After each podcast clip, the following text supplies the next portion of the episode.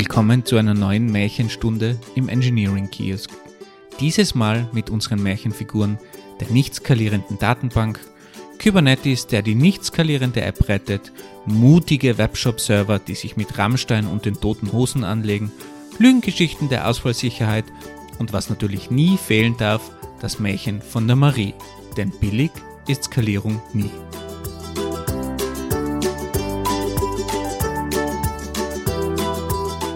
Heute sprechen wir ja über das Märchen der Skalierung und Andi, du hast dir schon eine Märchenstimme zugelegt. Das nenne ich mal Einsatz.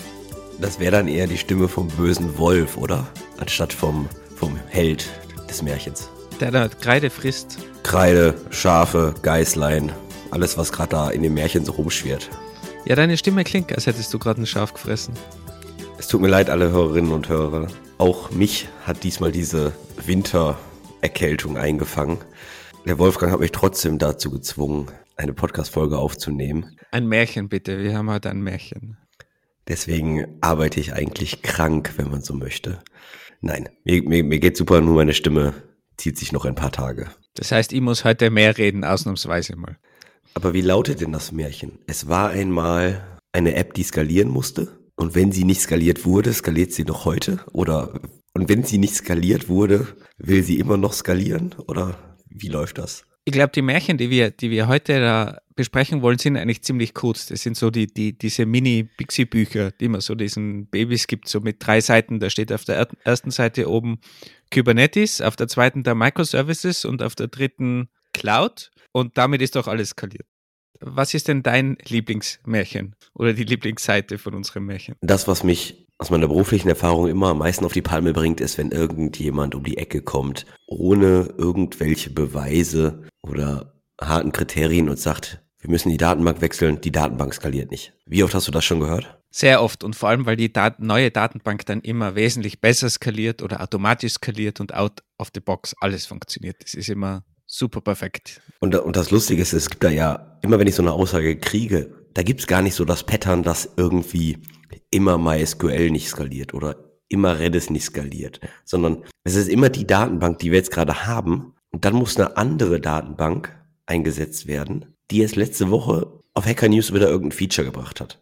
Es ist völlig egal, ob die Datenstruktur dazu passt oder ähnliches, sondern man kommt einfach um die Ecke, die Datenbank skaliert nicht. Deswegen habe ich mal das am Wochenende ein Proof of Concept gehackt. Und schau mal da, die App läuft jetzt auf DynamoDB, MongoDB, von mir ist auch Memcache. Aber bevor wir da in die Details einsteigen, was ist denn für dich überhaupt Skalierung, Andi? Weil Skalierung kann ja, kann ja sehr viel sein. Ich kann ja auch mein Businessmodell skalieren und einfach viel Geld machen. Hört man in der Startup-Welt auch immer öfter. Aktuell weniger oft, aber früher immer öfter. Bei den aktuellen Layoffs hört man es, glaube ich, gerade umso mehr, weil die ganzen Startups natürlich diese Rule of 40 wieder haben wollen und deswegen skalieren müssen und deswegen ganz viele Leute entlassen. Aber wir sprechen natürlich, wenn wir über Skalierung sprechen, sprechen wir nicht über das Businessmodell, sondern wirklich über die IT und über die Infrastruktur. Dass die Applikation ausfallsicher sein muss und im Groben und Ganzen Lastspitzen abfangen können muss. Jetzt kann man natürlich sagen, Ausfallsicherheit ist nicht gleich Skalierung, aber statistisch gesehen, umso mehr Maschinen man hat, umso eher fallen davon Maschinen natürlich auch aus. Es bringt nichts, wenn ich einfach nur mehr Kisten dahin stelle und dann Ausfälle nicht abfangen kann. Deswegen ist für mich die Skalierung genau beides. Und wenn ich von Lastspitzen abfangen spreche, dann meine ich eigentlich, dass man unter der Last nicht zusammenbricht oder in kurzer Zeit eine deutlich erhöhte Anzahl an Anfragen abgearbeitet bekommt. Also wie zum Beispiel bei TV-Werbung oder saisonalen Traffic oder ähnliches. Jetzt hast du schon gesagt, Skalierung ist auch Ausfallsicherheit für dich, aber ich glaube, genau da ist auch ganz oft das Problem, dass die Leute das eben nicht genau im Auge haben, ob jetzt nur irgendwas skaliert oder auch ausfallsicher ist. Weil nur weil ich viele Nodes habe und dann Kubernetes stehen habe, heißt es noch lange nicht, dass der auch ausfallsicher ist. Und das sind, glaube ich, schon zwei, zwei Paar Schuhe und da muss man schon viel mehr Sachen beachten, wenn es um Ausfallsicherheit geht. Und die Frage ist dann, wie ausfallsicher ist irgendwas? Wie viele Dinge dürfen denn ausfallen? Darf ein Node ausfallen? Dürfen fünf Nodes ausfallen? Darf das Netzwerk ausfallen? Also da spielt dann schon viel mehr mit rein. Was Ausfallsicherheit bedeutet, ist ja auch ganz spezifisch. Nehmen wir mal ein Shopsystem und nehmen wir mal die Zahlungsschnittstelle fällt aus. Stecken wir jetzt Arbeit da rein, dass das Shopsystem weiter besuchbar ist, obwohl man keine Sachen bestellen kann? Also ist ja mal die Frage, weil wenn ich nicht bezahlen kann, ist der Sinn eines Shop-Systems auch irgendwie dahingestellt. Also was ausfallen kann und wie die Applikation degraded sein kann, also nicht 100% verfügbar, kommt ja auch ganz auf deine Applikation an. Und da ist dann, glaube ich, ganz wichtig, auch sich zu überlegen, okay, wie teuer ist denn diese Skalierung oder Ausfallsicherheit? Und was bringt mir das Ganze? Also kann ich damit leben, dass man in dem Shop kurzzeitig mal nichts bestellen kann? Oder kann ich das dann vielleicht auch wieder zurückholen, weil die Leute haben das schon in den Warenkorb gelegt und ich kann sie später dann erinnern, dass sie jetzt bestellen können im Notfall? Also kann ich mit dem Problem dann umgehen oder ist mir das so wichtig, dass ich eben auch die ganze Bezahlung, die Bestellung auch komplett ausfallsicher halten will? Also solche Überlegungen haben natürlich extreme Auswirkungen auf den finanziellen Aufwand, aber auch auf die Komplexität von dem ganzen System. Genau, hier ist, glaube ich, wichtig zu erwähnen, dass das Wort teuer nicht immer finanziell teuer sein muss, obwohl natürlich Skalierung auch finanziell teuer sein muss. Entweder, wenn etwas ausgefallen ist, der Zahlungsdienstleister, aber oft spricht man halt vom zusätzlichen Aufwand, den man in die Entwicklung stecken muss, um skalieren zu können, um Ausfälle abfangen zu können. Also teuer im Sinne von Aufwand ist, glaube ich, der höhere Kostenfaktor. Was aber am Ende auch Geld entspricht wieder. Also es geht schon um, die finanziellen, um den finanziellen Aufwand. Aber der ist natürlich oft unterschätzt, weil du auch mit der Komplexität dann später viel mehr Aufwand hast. Also den, den du jetzt vielleicht noch gar nicht siehst, aber dein, wenn deine Debugging-Sessions dreimal so lang dauern wie davor, dann hast du da natürlich auch wesentlich mehr Komplexität drinnen, weil du in deinen Microservices suchen musst, wo denn jetzt wirklich was kaputt gegangen ist zum Beispiel. Aber wir sind jetzt eigentlich schon komplett in der Skalierung drin. Für mich stellt sich ja oft die Frage, braucht man denn Skalierung überhaupt?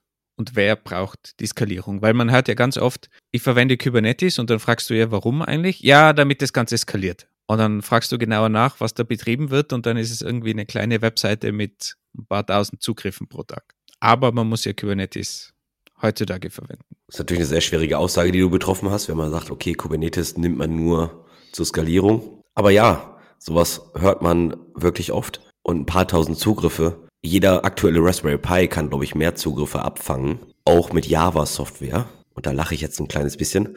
Aber ich glaube, Java-Software ist nicht mehr so memory-hungrig, wie es früher mal war. Dennoch auch eine ältere Applikation müsste, glaube ich, so ein aktueller Raspberry Pi für ein paar tausend Zugriffe pro Tag locker abfangen können. Es kommt auch darauf an, wie, die, wie das Ganze programmiert ist. Also ich glaube, die Programmiersprache ist das kleinste Problem. Du kannst auch mit sehr optimierten Programmiersprachen wahrscheinlich sehr dreckig irgendwas machen, was dann super speicherintensiv ist. Also es kommt immer darauf an, was du machen willst.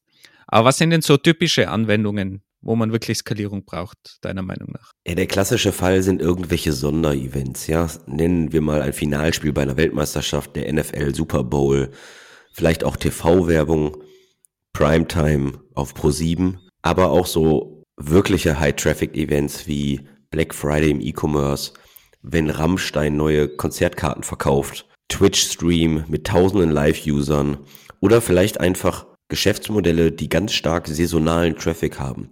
Urlaube werden zum Beispiel immer zu bestimmten Zeiten gebucht, immer so sehr stark um Weihnachten und um den Sommer herum. Da hat man so, sieht man sehr saisonale Peaks. Oder bis vor kurzem wurden Autoversicherungen immer Ende November abgeschlossen bzw. verglichen. Ich gehe stark davon aus, dass Check24 und die Ideale und Visa alle heißen, um diesen Zeitraum herum schon sehr viele Zugriffe auf ihren Autoversicherungsvergleich sehen. Also du sprichst ja jetzt vor allem diesen Autoscaling-Use Case an, wo man automatisch irgendwie skaliert um Weihnachten herum, um Black Friday, was auch immer, dass man mehr Power hinter dem Ganzen hat, damit man das abfangen kann. Aber Skalierung kann natürlich auch verwendet werden, um zum Beispiel bestehende Hardware möglichst gut auszulasten, damit man da flexibel ist und die ganze Power, die man hat, wenn man jetzt tausende Server hat, dass man die einfach möglichst gut auslastet zum Beispiel. Aber im Endeffekt hat es dieselbe Auswirkung auf die Software, dass sie flexibel ist und skalierbar. Es muss ja nur mal als Autoskalierung sein. Wenn du den Zeitpunkt ganz genau abschätzen kannst, nehmen wir das Rammstein-Ticketverkauf-Event, dann kannst du halt auch vorher einfach hochskalieren und hast halt für diesen Zeitraum einfach sehr viel Hardware da stehen. Weil wenn Rammstein eine neue Europatour ankündigt, dann gehe ich mal davon aus, innerhalb von, weiß ich nicht, so angenommen, die verkaufen um 20 Uhr die Tickets, vier Stunden vorher loggen sich die ersten Leute ein, um wirklich sehr früh in die Warteschlange zu kommen. Und dann ist das ganze Ding um 21 Uhr durch. Spätestens. Also dann weiß er, okay, da hast du für fünf Stunden, weiß ich nicht, 20, 30, 40 Server da stehen, finde ich sogar mehr.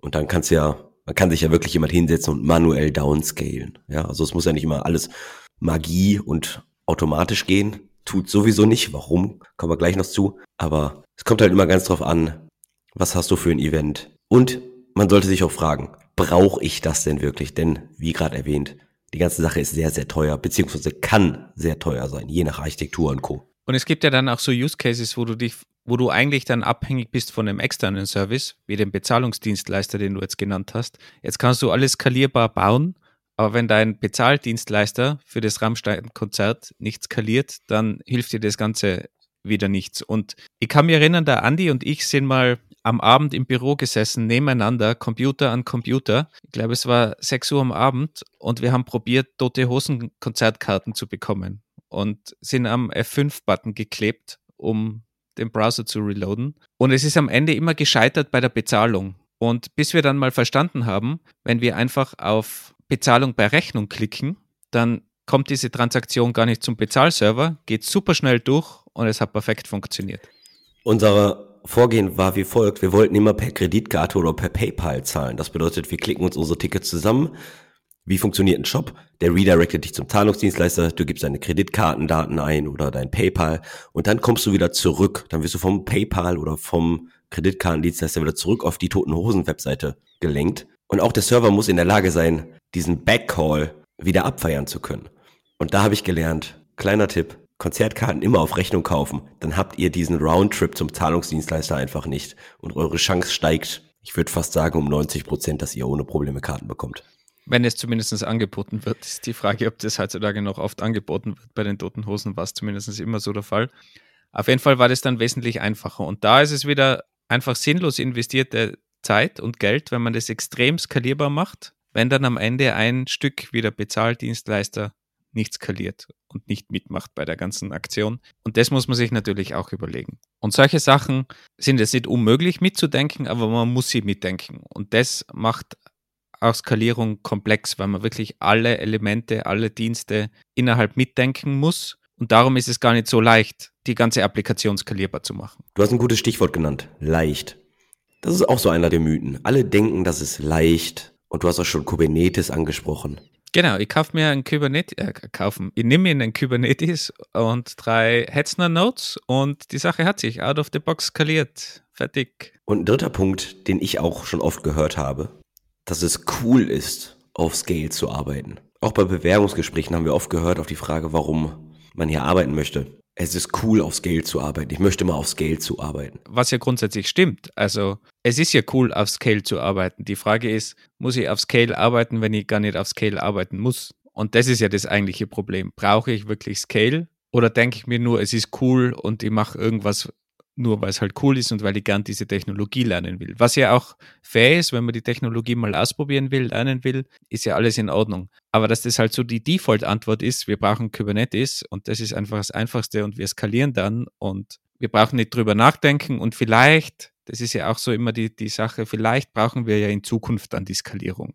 Weil wir hoffen ja, dass unser Businessmodell super funktioniert. Braucht man nur auf die Statistiken schauen, dass wahrscheinlich 99 oder 95 Prozent aller Businessmodelle nicht funktionieren und nicht skalieren müssen. Aber man denkt sich halt immer, man ist Teil von diesen 5 Prozent oder 10 Prozent und braucht diese Skalierung, darum baue ich sie jetzt schon mal.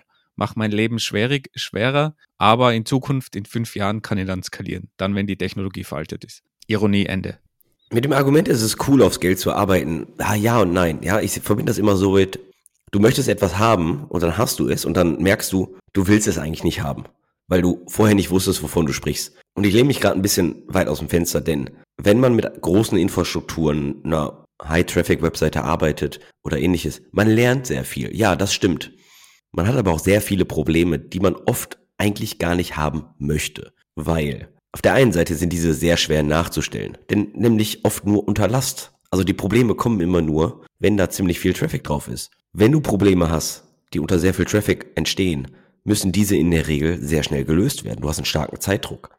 Wenn du diesen Zeitdruck hast, hast du in der Regel eine nicht oder nur halb funktionierende App. Das bedeutet, dein Stresslevel ist unglaublich hoch. Und all das führt dazu, dass dies auch in der Regel nicht zu klassischen Arbeitszeiten passiert, sondern außerhalb. Abends, wenn du vielleicht auf dem Geburtstag bist, am Wochenende, wenn du auch das Finalspiel der Weltmeisterschaft gucken möchtest Oder, oder, oder. Und wenn man. Ja, aber ich glaube, dass das sehr viele Leute, die sagen, sie finden das cool, auf Scale zu arbeiten, wenn du das jetzt erwähnst, die würden wahrscheinlich alle sagen, ja, das ist genau das, was ich eigentlich will. Bis sie es mal dann selbst erleben und vielleicht am Wochenende dann durcharbeiten müssen oder so.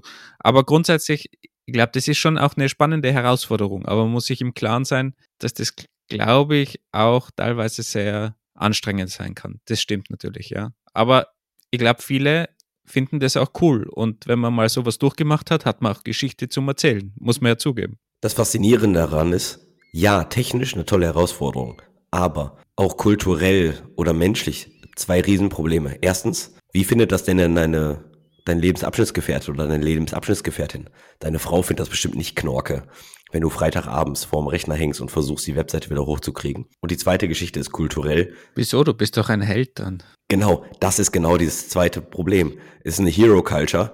Du kommst da rein, bist der Held, weil das ein High-Visibility-Event ist, nämlich ein Incident, was auch nicht das Ziel ist deiner Tech-Kultur. Also, und der Clou ist, nein, es ist nicht nur die Operativabteilung, also nicht nur die Systemadmins und Co.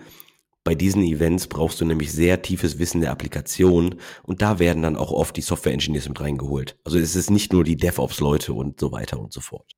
Ein anderes klassisches Argument für Skalierung ist, wir können Kosten sparen, weil wir ja in der Nacht vielleicht die Server in der Cloud nicht mehr bezahlen müssen, weil in der Nacht ist wenig los oder im Winter ist wenig los und im Sommer ist viel los und wir fahren im Sommer unsere Kapazitäten nach oben und im Winter nicht und dafür brauchen wir diese Autoskalierung, die alles automatisch macht und darum investieren wir jetzt Zeit und Geld in diese Skalierung.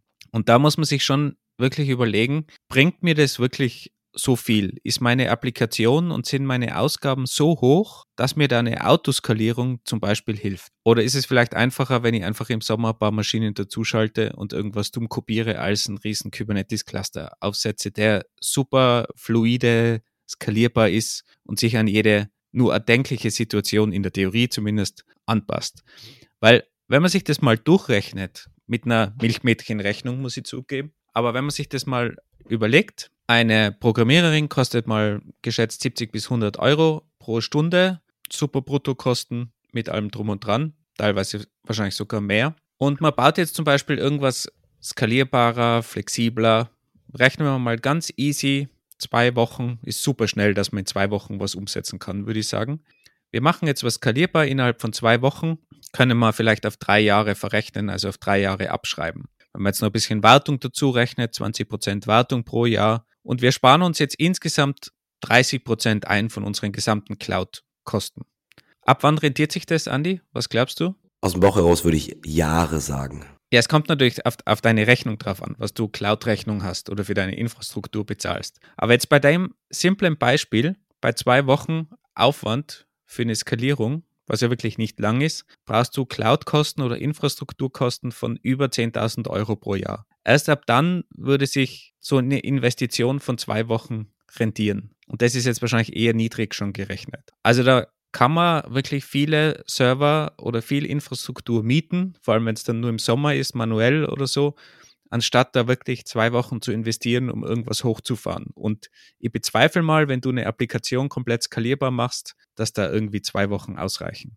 Eine Person. Kann ich mir also gar nicht wirklich vorstellen. Und wenn man sich das dann so durchrechnet, dann kommt man eigentlich sehr schnell an den Punkt, wo man sagt, okay, rentiert sich diese Skalierung oder diese Flexibilisierung von unserer App wirklich? Kann natürlich auch andere Einsparungen haben, natürlich, wenn man Debugging dadurch erleichtert, aber ganz oft ist es ja eher, dass man die Komplexität erhöht und alles viel, viel schwieriger wird in Zukunft. Du hast einen Bug und du musst da 20 verschiedene Stellen suchen, die log Dateien sind irgendwie komplizierter überhaupt zu finden, sind teilweise verteilt. Du musst eigene Monitoring-Systeme wieder drüber bauen. Also es macht alles komplexer und da brauchst du wirklich ein hohes Budget, was du in deine Infrastruktur investierst, damit sich das wirklich am Ende überhaupt rentiert. Und ich glaube, das Gleiche ist auch bei einem Totalausfall. Wenn du sagst, okay, du willst ausfallsicher sein, was kostet dich ein Totalausfall? Was ist verkraftbar? Und wie schlimm ist ein Totalausfall von drei Stunden jetzt in irgendeinem Bereich?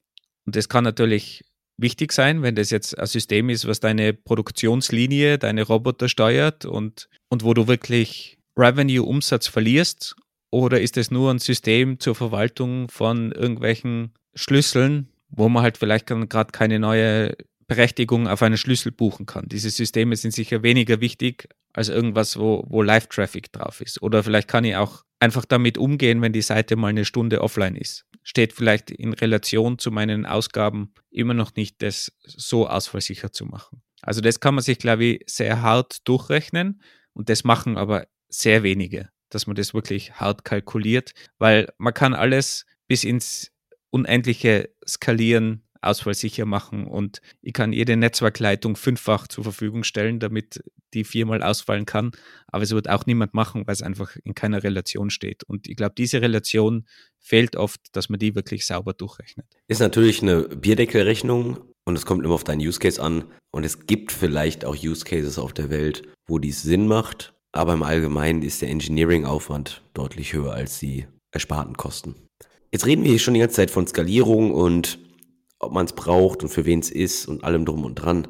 Aber eine Sache wurde noch nicht erwähnt und zwar, was skaliere ich denn da eigentlich? Klar, Applikationen. Aber Applikationen sind ja nicht gleich Applikationen. Und an der Applikation hängt auch hinten viel dran. Also wir sprechen ja da nicht nur immer vom, vom BHB-Code, sondern da hängt hinten ein Cache, eine Datenbank, andere Schnittstellen, der Payment-Provider, hängt ja alles hinten auch dran. Im Allgemeinen spricht man von zwei Arten von Systemen. Auf der einen Seite hast du Stateless-Systeme und auf der anderen Seite hast du Stateful-Systeme.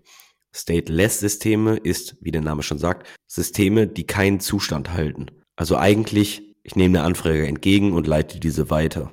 Oder ohne irgendeine Connection zu einem externen Service. Zwei Charakteristika sind eigentlich, dass man solche Systeme ohne Probleme einfach neu starten kann und dass man diese horizontal skalieren kann. Horizontal heißt also in die Breite. Das bedeutet, du hast eine Instanz und du kannst einfach eine zweite, dritte, vierte daneben stellen. Die klassischen Beispiele sind halt so ein Webhook-Server, der die Nachrichten in eine Message Queue schreibt, eine statische Webseite oder halt auch eigentlich das ganz klassische PHP-Frontend oder eine REST API. Aber auch sowas wie ein Cache ist meiner Meinung nach stateless. Der hat zwar einen State, aber der kann jederzeit wieder neu starten, den kann man einfach mal durchtreten und der fängt dann einfach wieder an, seinen Cache neu aufzubauen. Das heißt, auch da kann man eigentlich jederzeit die Applikation, den Cache neu starten oder verteilen, dass man einfach einen zweiten irgendwo hochfährt, ist auch kein Problem. Also das ist, glaube ich, die Charakteristik, dass man eben wirklich jederzeit das Ding durchtreten kann, neu starten kann, drei Instanzen davon hochfahren kann, ohne dass es ein Problem gibt. Die sind wirklich unabhängig voneinander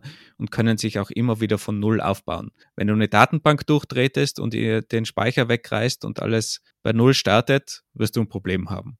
Und das ist eigentlich der große Unterschied. Und diese Dinge sind natürlich viel leichter zu skalieren, wenn du stateless bist, weil du da einfach von Grund auf schon keine Abhängigkeiten hast, außer jetzt auf externe Systeme, aber die sind ja immer da. Und wenn du da einen Spike im Sommer hast, das ist kein Problem. Du stellst einfach drei zusätzliche Maschinen hin, fährst dieses Service dreimal noch hoch, parallel, brauchst natürlich einen Load Balancer, das macht es natürlich schon auch wieder komplizierter, aber fährst diese Dinger dreimal hoch und hast sonst überhaupt keine Schwierigkeiten, musst nichts daran ändern, wenn du das ganze stateless hältst.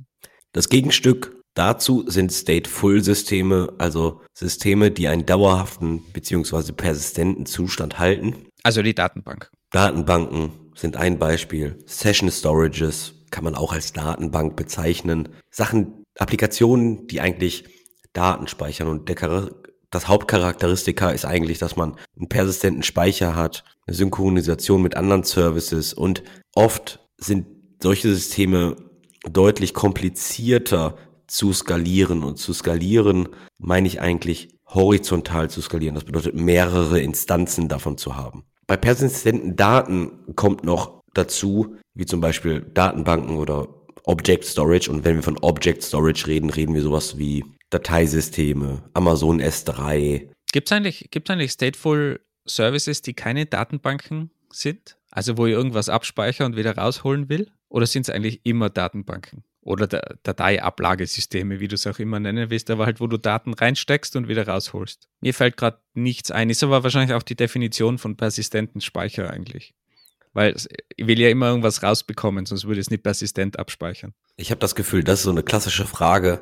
Wir sitzen in der Kneipe, der Wirt bringt kontinuierlich neues Bier und wir hängen uns den ganzen Abend auf dieser Frage auf. Ich glaube, das ist so die Frage, weil es ist schon Definitionssache. Also ich weiß nicht, was ihr bei euren Stammtischrunden da besprecht, aber bin ja überrascht, was es da in Duisburg alles noch so gibt. Okay, aber wie kann man denn jetzt persistent abspeichern? Ist ja auch nicht so einfach, gerade in so verteilten Systemen. Weil sobald man was horizontal skaliert, hast du ja ein verteiltes System. Naja, also eigentlich gibt es da zwei Arten. Zumindest fallen mir gerade zwei Arten ein. Auf der einen Seite kannst du den Storage, auf den gespeichert wird, teilen. Ganz klassisches Beispiel und gegebenenfalls oft nicht klug zu machen, aber du hast irgendwelche Network-Attached Disks, also Festplatten, und die werden einfach in mehrere Cloud-Server gehangen. Das ist natürlich dann eine Frage, wie sieht dein Write versus Read-Pattern aus? Das bedeutet, dass du eigentlich deine Storage teilst. Oder du legst oben drauf eine Logik, um die entsprechenden Daten halt zu schaden. Also das bedeutet, du stückelst die eigentlich in mehrere Teile und hast verschiedene Kopien auf verschiedenen Servern. Cluster-File-Systeme wie zum Beispiel Ceph oder ähnliches machen sowas sehr viel oder auch Front-Applikationen wie Vitesse, die kümmern sich halt um das Sharding von MySQL-Datenbanken. Und die Dinger sind natürlich wirklich kompliziert. Wenn man sich sowas mal reinholt, auch das ist wirklich sehr gefährlich meiner Meinung nach, weil das ist mittlerweile sehr einfach, sich reinzuholen, so ein Cluster-File-System. Das geht mittlerweile wirklich gut. Aber wenn du da mal ein Problem hast, dann hast du, glaube ich, wirklich ein Problem weil die sind super schwierig zu beheben, diese Cluster-File-System-Probleme, weil die natürlich auch hochkomplex sind. Und wenn man da wenig Ahnung hat, ist es wirklich schwierig. Ich kann mich an einen Fall erinnern, ein Hoster, den ich damals verwendet habe, ähm, Filou war das, die hatten alle ihre virtuellen Maschinen auf einem Cluster-File-System und denen ist damals vor einigen Jahren, vielleicht sogar vor zehn Jahren, da war das wahrscheinlich sehr neu, ist wegen dem Stromausfall, wo dann auch noch irgendwie die Batterien versagt haben, wirklich der Strom parallel auf sehr vielen Nodes ausgefallen oder auf allen Nodes sogar. Und das damals Ceph war es, glaube ich, auch, bin mir nicht ganz sicher, hat aufgegeben, weil einfach mehrere Nodes parallel ausgefallen sind. Und die haben für zweieinhalbtausend virtuelle Maschinen ihr Cluster-File-System verloren. Und die haben, glaube ich, am Ende zwei Wochen gebraucht. Sie haben alles wiederherstellen können. Sie haben sogar irgendwie die Entwickler von Amerika eingeflogen. Aber die haben zwei Wochen gebraucht, um diese zweieinhalbtausend virtuellen Maschinen wieder ans Laufen zu bekommen. Manuell, händisch. Ich war sehr froh, dass ich damals meinen Mail-Server verteilt hatte auf zwei Rechenzentren. Aber da sieht man schon, wie komplex so Cluster-File-Systeme sein können. Und da holt man sich wirklich Komplexität ins Haus und das vergisst man eben oft, wenn man so schnell einfach sagt, ja, es ist eh alles bekannt, hol mir da ein Ceph rein, die zwei, drei Befehle und dann läuft das schon alles. Das läuft, solange es kein Problem gibt. Und wenn es ein Problem gibt, dann kann es auch sein, dass der Ausfall dann wesentlich länger dauert. Also auch da ist immer wieder abzuwägen, was hole ich mir an Komplexität wieder an Bord. Du hast das Wort gefährlich genutzt. Soweit würde ich nicht gehen, aber ich stimme dir schon zu. Du musst wissen, was du tust. Du musst wissen, wie viel Replika du von deinen Daten hast.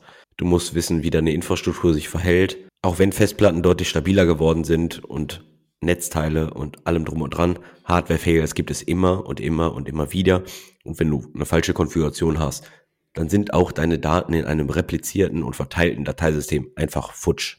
Und vor allem bei so einem Cluster-File-System, das ist ja in sich nicht ausfallsicher. Also wenn ich ein Problem auf der Software-Ebene habe im Cluster-File-System, dann betrifft es womöglich alle meine Nodes automatisch, weil die alle voneinander abhängig sind auf dieses Cluster-File-System. Also ihr habt da auch wieder eine Art Single Point of Failure auf der Software-Seite im Cluster-File-System. Natürlich sind es gute Systeme mittlerweile und sehr stabil, aber trotzdem, wenn es da ein Problem gibt, dann betrifft es plötzlich alle meine Nodes quer durch die Bank. Und auch das muss ich mal überlegen. Und da kann ich natürlich auch wieder dagegen arbeiten, dass ich zum Beispiel mehrere Cluster-File-Systeme verwende und nicht nur eines über alle meine Nodes hinweg und solche Dinge.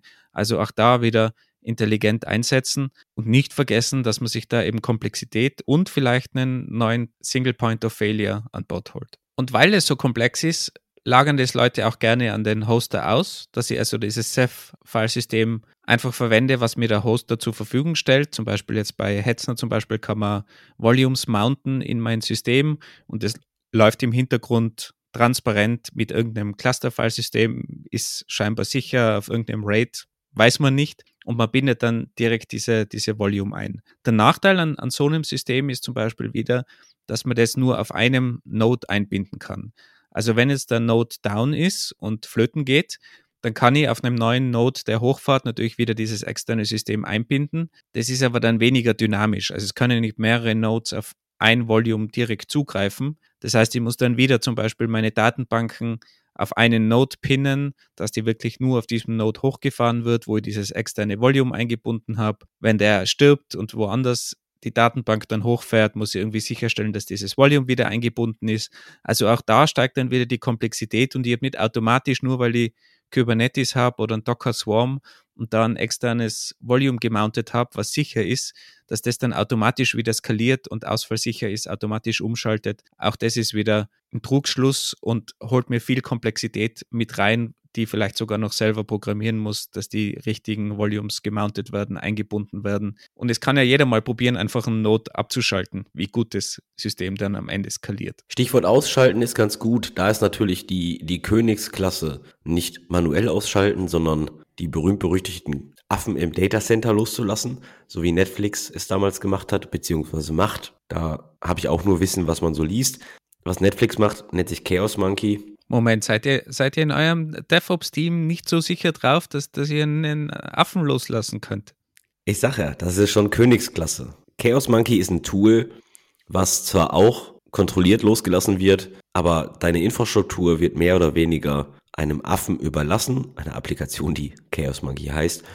Und diese Applikation schaltet zufallsmäßig den ein oder anderen Teil deiner Applikation ab. Der Infrastruktur, oder? Also zieht irgendwo das Netzwerk weg oder eine Platte oder einen ganzen Node. Ja, nicht nur Infrastruktur. Kann auch einfach sein, dass die eine Netzwerk-Connection degradet oder ähnliches. Ja, gibt es verschiedene Failure-Modus. Es wird auf jeden Fall eine Störung im System eingeführt und dann soll geguckt werden, verhält sich das System wie erwartet. Das ist natürlich Königsklasse, wenn man das automatisiert macht. Meine Erfahrung ist eigentlich, dass sehr, sehr viele Infrastrukturen bereits an simplen Sachen scheitern, wie zum Beispiel einfach mal eine Applikation neu starten. Jetzt haben wir schon die ganze Zeit von horizontaler Skalierung gesprochen, Andi. Das heißt, ich stelle einen zweiten Rechner nebendran, der das gleiche macht. Aber es gibt ja auch die vertikale Skalierung. Ja, wenn Leute von Skalierung sprechen, meinen sie eigentlich horizontale Skalierung. Und der Grund ist recht simpel. Die Hyperscaler Google, Microsoft, Amazon, das ist das, was sie in ihrem Marketing verkaufen. Wenn du nicht klarkommst, stell einfach einen Server daneben. Horizontale Skalierung bedeutet also wirklich in die Breite skalieren, neue und zusätzliche Server daneben stellen. Das war ja damals auch die Idee von, von Google, wie Google gestartet hat, dass sie gesagt haben, okay, wir verteilen eine Suchanfrage von dir auf ganz, ganz viele Rechner und weil wir zu wenig Geld haben, stellen wir da ganz viele billige Rechner hin, die können alle ausfallen, fallen ständig aus, aber die kosten wenig Geld und dadurch können wir überhaupt diese Masse an Webseiten überhaupt verarbeiten in unserer Infrastruktur mit tausenden Rechnern, aber super billigen Rechnern. Das ist so die ganz klassische horizontale Skalierung. Ganz viel billige Rechner, die aber ständig ausfallen können und mir ist komplett egal, wenn es ausfällt. Eigentlich der Start der Cloud, würde ich fast sagen. Heutzutage muss man ja immer mit einem Ausfall rechnen in der Cloud. Von Hetzner gibt es ein schönes Video auf YouTube. Da macht jemand eine Datacenter-Tour in, in einem dieser Hetzner Datacenter und da sieht man. Verlinken wir in den Show Notes natürlich. Und da gibt es ein schönes Bild, wie du ganz viele klassische Desktop-Tower in einem Regal siehst. Und das ist eigentlich genau das, was der Wolfgang gerade erzählt hat. Ganz viele günstige Commodity-Hardware hinstellen, weil du ja halt in die Breite skalierst. Wobei man natürlich das auch mit teurer Hardware machen kann. Also man kann auch mit teurer Hardware in die Breite skalieren, aber ganz oft wird es mit billiger gemacht, weil man ja dann ausfallsicher ist durch die Masse. Und bei der vertikalen Skalierung? Ja, das ist ein Punkt. Die vertikale Skalierung wird oft hinten angestellt oder vergessen. Umgangssprachlich heißt es, du stellst einfach einen dickeren Server dahin. Du hast also einen existierenden Server und packst da mehr RAM rein, mehr CPU, mehr Disk. Wobei das heutzutage in der Cloud meistens eine Checkbox ist oder irgendein Slider, den du nach oben ziehst. Das ist ja heutzutage nicht mehr so, dass man wirklich Hardware austauschen muss, sondern wenn man Infrastructure as a Service verwendet, dann ziehe ich da meinen Slider nach oben und habe plötzlich statt 100 Gigabyte RAM 200 Gigabyte RAM. Und diese Art von Skalierung wird meist vergessen. Warum? Weiß ich leider nicht. Sie ist natürlich nicht so cool wie als wenn ich meine Applikation über 10 Server schade, sondern dass ich einfach. Und sie ist so einfach, das ist ja auch langweilig. Sondern Du stellst einfach einen dickeren Server dahin. Und das Beste ist, du musst kein Data Sharding betreiben. Dieser ganze Aufwand, wie teuer doch Skalierung ist, fällt halt auch weg, weil in der Regel packst du mehr Hardware rein, startest die Kiste neu und Abfahrt. Und du kannst immer noch für die nächsten zwei, drei Monate ohne Probleme agieren. Also das ist so ein klassisches Beispiel, wo du einfach Hardware aufs Problem schmeißt anstatt Engineering Power. Und wie wir ja alle wissen, heutzutage ist Hardware einfach viel, viel billiger. Es ist so der Klassiker früher bei den Datenbanken, also wirklich vor Jahrzehnten, da war die Hardware so teuer, dass man einfach zehn Administratoren drauf geworfen hat, die waren billiger als die Hardware. Und wenn die irgendwo eine Millisekunde rausholen haben können, war das schon von Vorteil. Heutzutage hat sich das einfach alles umgedreht. Die Menschen sind so teuer geworden, zu Recht, dass man einfach über die Hardware viel einfacher skalieren kann, anstatt die Spezialisten zu haben und auch die Software ist einfacher geworden, muss man auch dazu sagen. Und wir haben ja auch schon öfters erwähnt, wie viel ein Server eigentlich abfackeln kann. Man unterschätzt es ja wirklich. Und wärst du mit einem simplen, gar nicht riesen Server an Traffic zum Beispiel von einer Web-App abdecken kannst, wo es Millionen von Requests sind an einem Tag und das Ding fängt nicht mal schwitzen an. Also da muss man sich schon überlegen, ob es wirklich Sinn macht, in die Breite zu skalieren und die Komplexität wieder auf sich zu nehmen. Also wie du richtig sagst, Andy, wird oft vergessen und ist ganz oft einfach die schnellere und einfachere Lösung. Ab wann weiß ich denn, wann ich entweder Hardware daneben stelle, Hardware vertikal skaliere, also dickeren Server dahin stelle, oder ab wann ich eigentlich mein Software Engineering Team da dran setzen soll und sage, optimiert mir bitte die Applikation. Denn ich denke auch, jede Applikation hat noch unten drunter sehr viel Potenzial, um ein bisschen mehr Performance aus der existierenden Hardware rauszuholen könnte man ja auch unter dem Punkt Skalierung eigentlich sehen, weil wenn ich meine Applikation schneller mache, skaliert sie ja auch besser. Und da gibt es ja ganz oft so Low-Hanging Fruits, wenn ich jetzt an irgendeine Webseite oder Web-Applikation denke, dass man zum Beispiel eine CDN verwendet für die Bilder, dass man eben nicht alle Bilder von einem klassischen Webserver ausliefert, sondern das auf einen anderen Server auslagert um Traffic zu sparen, die SSL-Terminierung zum Beispiel auslagert an den Load Balancer. So kleine Maßnahmen, die oft eine große Wirkung haben können. Und da brauche ich dann noch gar nicht die Applikation auf drei, fünf, zehn, zwanzig Servern verteilen, sondern kann auch so das Ganze schneller machen. Das Schwierige ist natürlich, diese Low-Hanging Fruits zu finden, weil die teilweise nicht so offensichtlich sind. Aber auch da, glaube ich, kann man wirklich sich überlegen, investiert man die Zeit in solche Low-Hanging Fruits, um die Applikation schneller zu machen, oder baue ich schon wirklich irgendwas Großes, wo ich dann skalieren kann mit Kubernetes oder sonst irgendwas. Da muss man halt einfach die Zeit investieren, um überhaupt diese Low-Hanging Fruits zu finden. Und da kann man sich ja irgendein Kontingent zurechtlegen, dass man sagt, okay, wir schauen mal, ob wir da irgendwelche einfachen Dinge finden, die wir optimieren können. Wir investieren ein paar Tage und dann sollte man das eigentlich schon wissen, ob da überhaupt Möglichkeiten sind. Also das ist, glaube ich, immer gut, egal in welche Richtung man geht. Aber man muss das natürlich irgendwie begrenzen, weil sonst macht man da irgendwelche Micro-Optimizations, die einfach keinen Sinn machen. Ja, dann hast du, glaube ich, noch die klassische Frage für alle BWLer. Was ist denn eigentlich günstiger unterm Strich? Weil die Leute hast ja so oder so angestellt. Also die Software-Engineers sitzen ja da. Ja, aber die können meistens dann auch irgendwas anderes machen, Produkt weiterentwickeln. Also es wäre ja nicht so, dass wir jetzt immer zu viele SoftwareentwicklerInnen haben im Team und äh, die kurz davor sind, aus Langeweile zu sterben. Also keine Ahnung, was du für Teams hast, aber ich kenne diese Teams noch nicht. Insofern können die derweil andere Sachen machen und das ist ja auch immer so ein Argument, dass man nur mit so Stundensätzen rechnet, so wie in meiner Milch Milchmädchenrechnung sollte man eigentlich auch nicht mehr sagen, weil Mädchen können nicht schlechter rechnen. Bierdeckelrechnung. Bierdeckelrechnung ist besser, ja, genau. Die Männer mit Bier können am schlechtesten rechnen, darauf können wir uns einigen, ja. Also die Bierdeckelrechnung Back of an Envelope, wie man so schön sagt im Englischen. Also auch die ist halt oft ein bisschen verzerrt, weil es sind ja nicht nur die eigentlichen Personenstunden, die mir fehlen an finanziellen Mitteln, sondern auch die Personen sind dann belegt mit diesen Optimierungen. Das heißt, die kosten mir Geld und ich habe keine Möglichkeit, diese Personen mit anderen Dingen zu beschäftigen, die vielleicht wichtiger sind, irgendwie das Produkt weiterzuentwickeln, irgendwelche Bugs zu fixen, andere Dinge, die mich vielleicht sogar schneller weiterbringen würden als jetzt irgendeine Skalierung. Das heißt, ich habe den Verlust auf zwei Seiten. Aber diese Opportunitätskosten sind halt immer schwer abzuschätzen, aber die darf man auch nicht vergessen, vor allem jetzt, wo es so schwierig ist, Leute zu bekommen und alle Teams sowieso komplett überfordert sind schon. Da muss man halt dann wirklich klar priorisieren, was macht mehr Sinn, die Skalierung, die Optimierung, beziehungsweise ist es überhaupt nötig und bringt mir das am Ende so viel oder kann ich vielleicht einfach simpel das Ganze duplizieren, zehn Server hinstellen, manuell,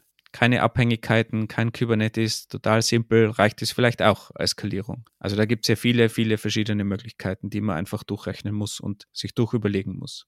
Ja, und dann hat man natürlich noch eine Herausforderung, und zwar ist das die gesteigerte Komplexität von Skalierung, besonders bei Stateful-Systemen wie Datenbanken. Da geht es dann nicht nur auf die Optimierung deines eigenen Source Codes, sondern halt auch oft an die Infrastruktur. Man hängt einen Cache vor die Datenbank, man hängt irgendeine andere Applikation, wie zum Beispiel einen, einen Proxy für deine SQL-Datenbank oder vielleicht sowas wie Vitesse, was einfach deine Daten schadet. Wobei man ja dazu sagen muss, so Dinge wie, wie Cache oder Proxy SQL, was ja auch ein Cache ist für, für MySQL oder als Cache verwendet werden kann, das sind ja noch die einfachen Dinge. Also die würde ich ja noch besser sehen, weil der Cache ist relativ einfach installiert. Ein Proxy SQL, den kann ich einfach davor hängen. Aber wenn du im Vergleich eine geschadete Datenbank verwendest, Vitesse oder ähnliches, und wenn du jetzt nicht gerade Planet Scale als Hosted Vitesse verwendest, sondern das wirklich selbst machst, dann hast du da viel, viel mehr Komplexität, als wenn du da jetzt ein, zwei, drei Caches davor hängst. Und ganz oft kann ein Cache aber extrem viel abfangen, weil wenn man sich überlegt, in der Datenbank hast du halt ganz oft nur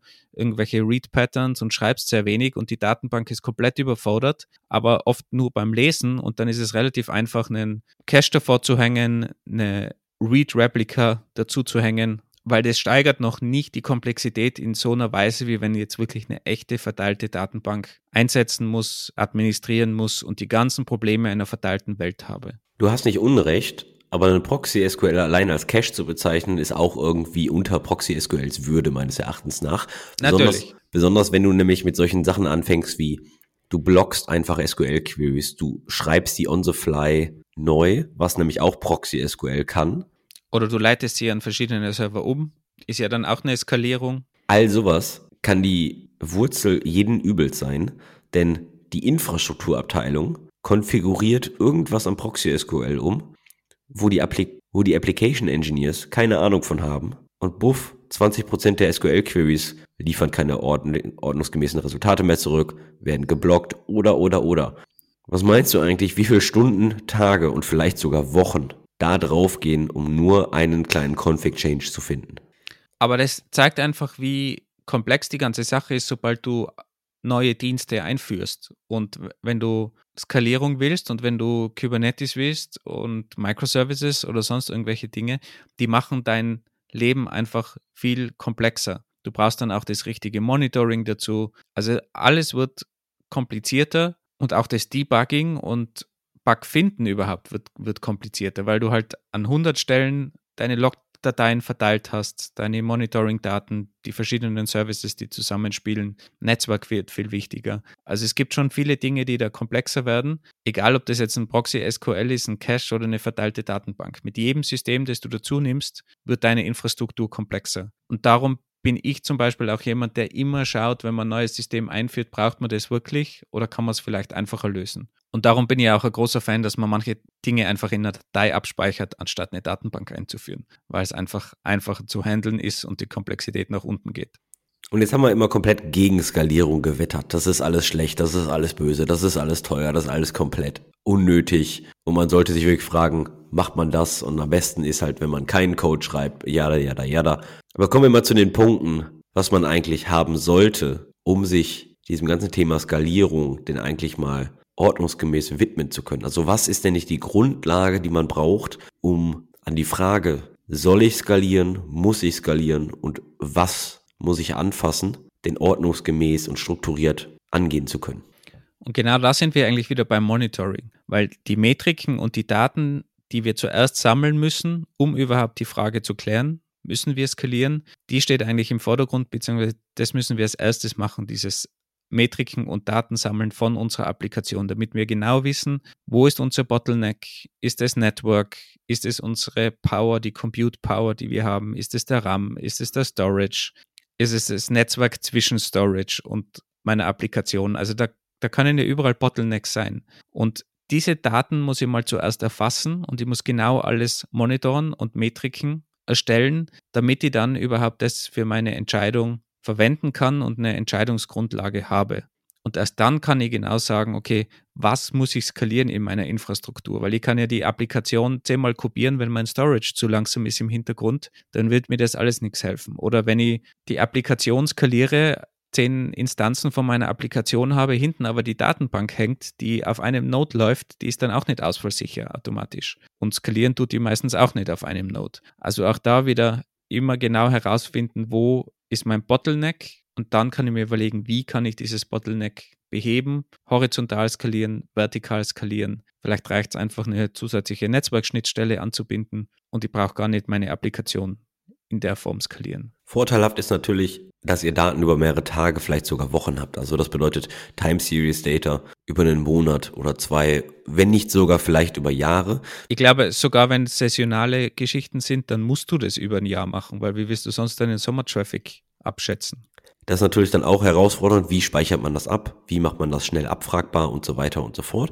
Aber nur so könnt ihr diese klassischen Sägezähne Traffic geht hoch, Traffic geht runter. Nur so könnt ihr diese Sägezähne erkennen und dann wirklich anfangen, drüber nachzudenken, wo was optimiert wird. Und wenn man es ganz schön macht, dann hat man nicht nur die Daten, sondern sammelt nochmal künstlich auch noch Daten, indem man zum Beispiel Load-Tests macht. Wenn man jetzt weiß, okay, ich habe irgendwo eine Problemstelle in meinem Netzwerk oder in meiner Compute Power bei der Application, dann mache ich nochmal gezielt Load-Tests, um herauszufinden, okay, ist es wirklich dieser Bereich und wie kann ich den skalieren? Dann kann ich das mal künstlich testen in meinem geschützten Bereich. Hilft mir das überhaupt was, wenn ich das jetzt auf zwei Rechner hochfahre und denselben Load-Test fahre? Habe ich dann überhaupt Vorteile oder bricht mir dann das Netzwerk zusammen? Was es auch immer ist. Also ich kann das nochmal künstlich in einer geschützten Umgebung testen und erst dann kann ich wirklich meinen Produktivbetrieb in die Richtung treiben oder in die Richtung gehen, dann die Skalierung auch im Produktivbereich umzusetzen.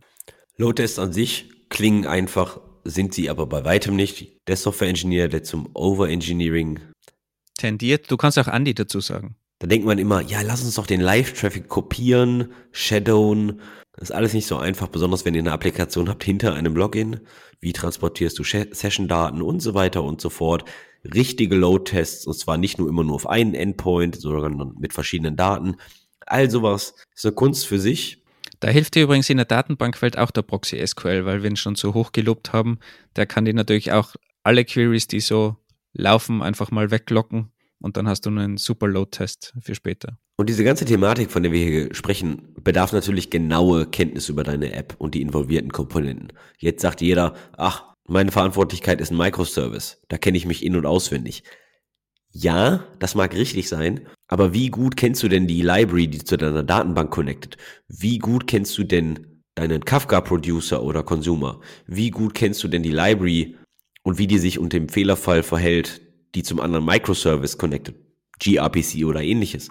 Oder die externe Payment-Schnittstelle weil die kann man noch schlechter testen. Wie kannst du einen Load-Test auf deine Payment-Schnittstelle fahren, dass 30.000 Leute gleichzeitig zahlen wollen? Und genau diese Libraries, auf die ihr euch dann immer so verlasst, auf die kommt es nämlich im Fehlerfall nämlich an. Weil die machen nämlich das Heavy Lifting. Die machen das Verhalten der Connection. Gegebenenfalls ein Reconnect und so weiter und so fort. Und da kommt zum Beispiel eine Technik ins Spiel, Request Deadlines, Reconnects und Exponential Backoffs.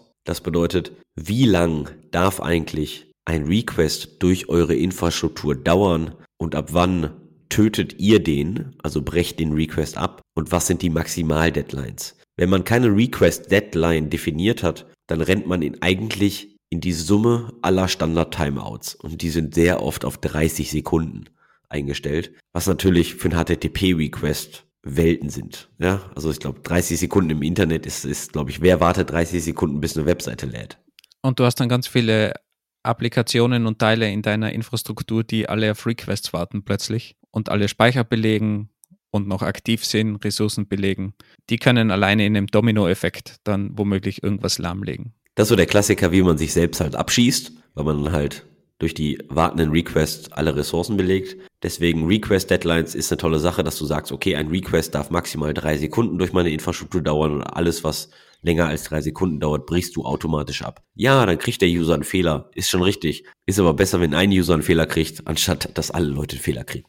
Wir haben jetzt sehr oft so Dinge erwähnt, die wir auch in unserem Bilderbuch schon am Anfang erwähnt haben, wie Microservices oder Kubernetes, Autoscaling, die ganze Datenbankskalierung. Da sind wir jetzt überall nicht ins Detail gegangen. Das machen wir dann gerne mal in einer der nächsten Episoden und schauen uns die Dinge mal im Detail an, wie man das skalieren kann und was es da für Probleme gibt. Aber für heute schließen wir mal das Märchenbuch. Gott sei Dank hält uns ja die ganze Industrie mit Märchen auf Trab. Da haben wir dann in zukünftigen Märchenstunden noch viel abzuhandeln. Und wenn man uns so zuhört, denkt man, wir sind Gegner der Skalierung.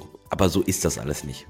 Was wir eigentlich nur machen wollen, ist ein realistisches Bild vermitteln, dass nicht alles Friede, Freude, Eierkuchen ist und dass wir nicht immer auf dieser tollen kleinen grünen Wiese mit Sonnenblümchen rumstolzieren, sondern dass der Satz Skalierung ist einfach ein sehr großer Mythos ist und dass da bei weitem mehr zugehört, als einfach nur einen Server daneben stellen.